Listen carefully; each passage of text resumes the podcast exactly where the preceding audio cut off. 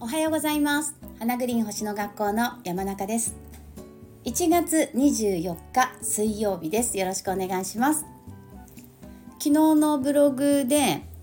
アセンダントがねすごく重要っていう記事を書いたんですけれどもアセンダントってすごい重要なんですよね。あのそれこそ何て言うのかな。古典先生術の時代はその太陽星座よりもねアセンダントの星座を大事にしてたんですって。ね。あのアセンダントの星座で私何座ですって名乗っていた時代がすごくね長くあったらしいです。私はアセンダントヤギ座で太陽星座はお牛座なんですけどだからねあの今でこそそれこそ子供の頃から私はお牛座生まれっていう風にねこう雑誌の占いとかも見て育ってますけどもし私が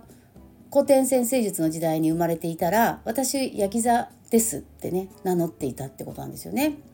でなんでそんなにアセンダントを重要視するのかっていうとえアセンダントってプレシーダスハウスシステムで出した場合には東の地平線になって太陽が昇ってくる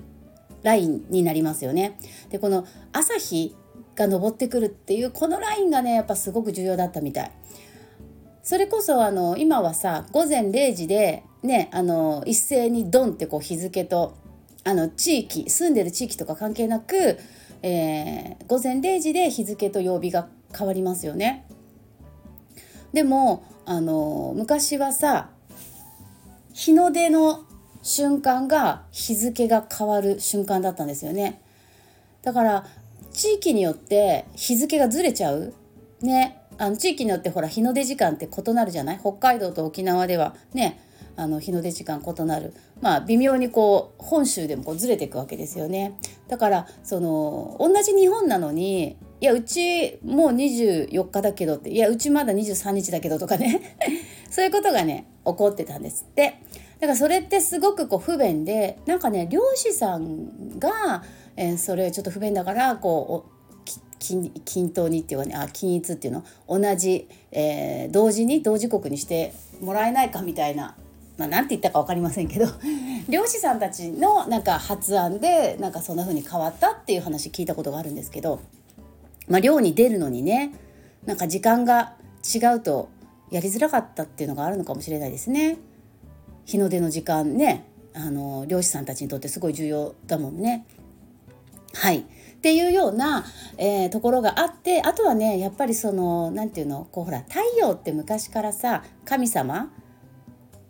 ね、あの唯一太陽系の中で唯一光を放っていて太陽があるおかげで私たちってこうやってね日中は明るい、えー、中で生活することができるしで太陽があるから植物が光合成をして酸素をね作ってくれるおかげで呼吸ができてね、まあ、生きていられるわけだしまあ、太陽がなかったら、まあ、そもそもね私たちの存在自体がないっていうことになるんですけどやっぱり昔の人たちもそれをすごくねあの私たちの現代の私たちなんかね比べ物にならないぐらいやっぱりすごくこう太陽に対する感謝の気持ちっていうのを敬意っていうのかな持ってたと思うんですよねだからこういろんな儀式でもね太陽礼拝とかそういうのありますよね今でもね。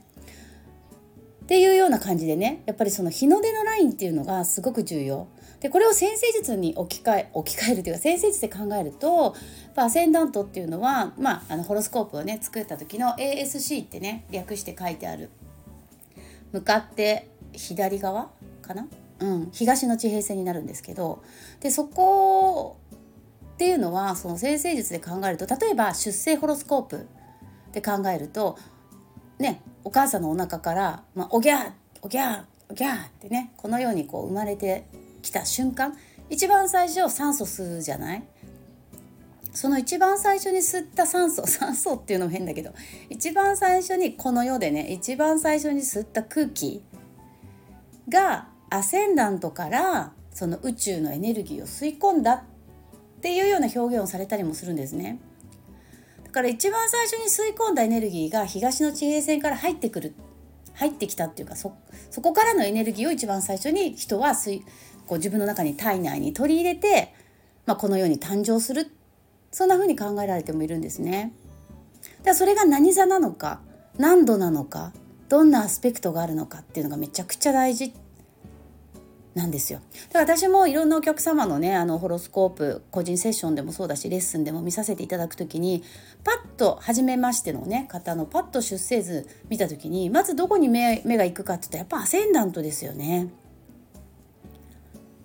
もちろん月とか太陽もすごい大事なんだけど順番で言ったらまずアセンダント見ちゃうね。でアセンダントを見ちゃうもう一つの理由がアセンダントの星座ってそう無自覚な人が多いんですよとっても。例えばアセンダントが獅子座の方ってさ自分本アセンダントって本来の自分なので自分の中にこう獅子座らしさを持ってるはずなんだけど獅子座ぽいこうキーワードをお伝えすると自覚がない。いや私あんまり獅子座っぽくない気がするんですっておっしゃる方がすごく多いとかね。まあ何の星座にしてもそうなんですけど自覚しにくいんですよね意外とアセンダントの星座って。でも実は自分の中の中心にあるのはアセンダントの星座。昔アセンダント講座って私受けたことあるんですね。勉強のため 勉強のためにっていうかなんかそういうアセンダントを研究するみたいなマニアックな講座があってあの受講したことあるんですけどすごい面白かったんですけどね。やっぱアセンダント大事だなってその時改めて思ったんですよね。でアセンダントの例えばうんとルーラー？え支配性ね。例えば私はヤギ座なんですけどヤギ座の支配性は土星なのでアセンダントの星座の支配性が何ハウスにあって何座にあってどんなアスペクトがあるかここもめちゃくちゃ大事なんですね。でこれそれがその人にとっての結構人生のメインステージになっていくんですよ。だから例えば私だったらアセンダントヤギ座ヤギ座の支配性土星私の出生ホロスコープでは土星は3ハウスにあってお羊座そしてその土星が、えー、水上座の月や双子座の水星と60度のアスペクトをとってるんですけどみたいなところがすごく重要ってこと。だからねちょっとなんかあの今日星の勉強みたいな話になっちゃったけどだからね例えば、えー、1月26日金曜日あさってね月大きくなってきましたね。獅子座で満月が起こります。ね。だからこういうトランジットチャート時期読みっていうのかな。これ人類共通のみんなのテーマですけどこれを読む時にもやっぱりアセンダントってすごい重要なんですよ。そう。で今回の1月26日の獅子が獅子座満月のアセンダント見ると伊手座なんですね。で、伊手座の支配性は木星なので、じゃあ木星どこにあるのかなって見ると5ハウスにあります。5ハウスで大牛座ね。まあ、アスペクトは、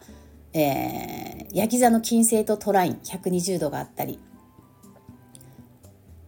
まあ、満月 なのでね、月と太陽は180度なんですけど、実は月と太陽がね、えー、獅子座の満月が獅子座5度で起こるんですね。で今お話しした大牛座の木星6度にあるんで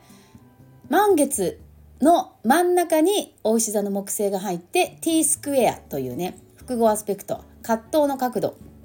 作ってます。で5ハウスの木星すごく重要ってことね。今日の話の流れからいくとねアセンダントの支配星だからアセンダントいて座でその支配星木星でその木星が5ハウスに入ってるからね。でももちろん満月だから満月何座どこにあるの大事ですよね。で満月獅子座。ね5番目の星ですよね。ねねって何がね？私の頭の中でごめんね。なんかもう結論結論をあの頭の中でイメージしちゃったんだけど。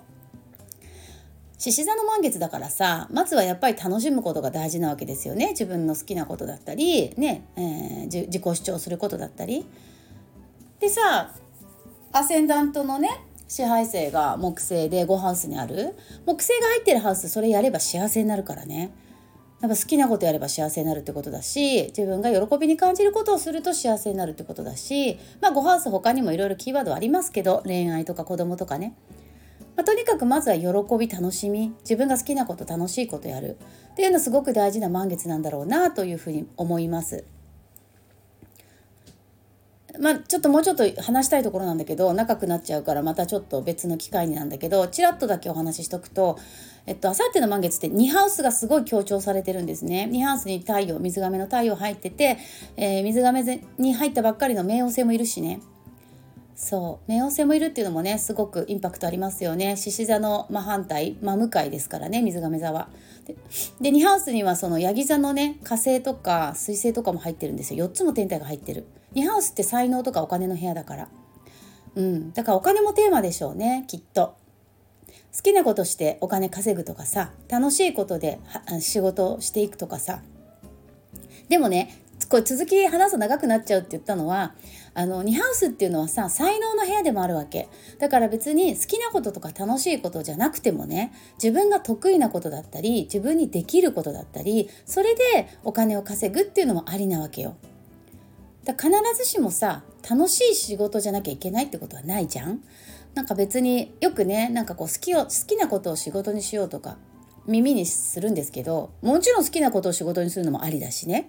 でも別にすごい好きなわけじゃないけどなんかあの得意だしできちゃうしみんなが求めてくれるからこれやると収入につながるんですよねでも全然いいと思うんですよね。要は自分が楽しいかどうかですよね。あ自分が楽しいか、うん、自分がそれが心地いいかどうかそこがすごい大事かなっていつも思います。うん、好きなこと仕事にしてもいいし好きじゃないことを仕事にしたっていいしうーん自営業だっていいし会社員だっていいしえー、何でもいいと思うんですよね。獅子座とか水亀座が教えてくれるその楽しい人生を楽しむっていうね意味っていうのはその自分がどう感じるかってとこじゃないかなと思うんですよね。世の中がどう判断してるかとか周囲の人たちがどうあの評価してくれるかとかじゃなくって水亀座とか獅子座が教えてくれる、えー、喜びとか人生の楽しみ方っていうのは自分がどう感じてるかってことを大事にしようよって言ってる気がします。長くなるから今日はこの辺で。はい、じゃあマナカードいきますよ。おお、めくれためくれた。そうよ、今日はこれ、アロハです。アロハが出ました。もうね獅子座のカードでしょ？アロハは。5ハウスのカードですよ。アロハはマナカードでアロハのカードっていうのは愛情ですキーワード。愛情っていうとなんか人に対する愛情って解釈される方がとても多いんだけど自分を愛することも愛情だからね。だから趣味とか楽しみとか自分が喜びに感じること全部アロハです。だから今日はぜひぜひ自分が何をどんな暮らし方をしたら楽しいと感じるのかとかどんな仕事どんな働き方をしたらワクワクするのかとかそれをねちょっと考えてみる一日にしてみるとあさっての満月がとっても有意義な自分にとってすごくプラスになる答えを見つけられるのではないかなというふうに思います。はい、以上でございます。ではではまた明日、えー、明日、えっ、ー、と、何明日も25日ね。はい、満月前日ですので、満月前日はですね、あの、頭痛くなったり、あの、熱出したり、疲れがどっと出たり、体調を崩される方がね、一般的にですよ、一般的に多いですので、えー、ぜひあの、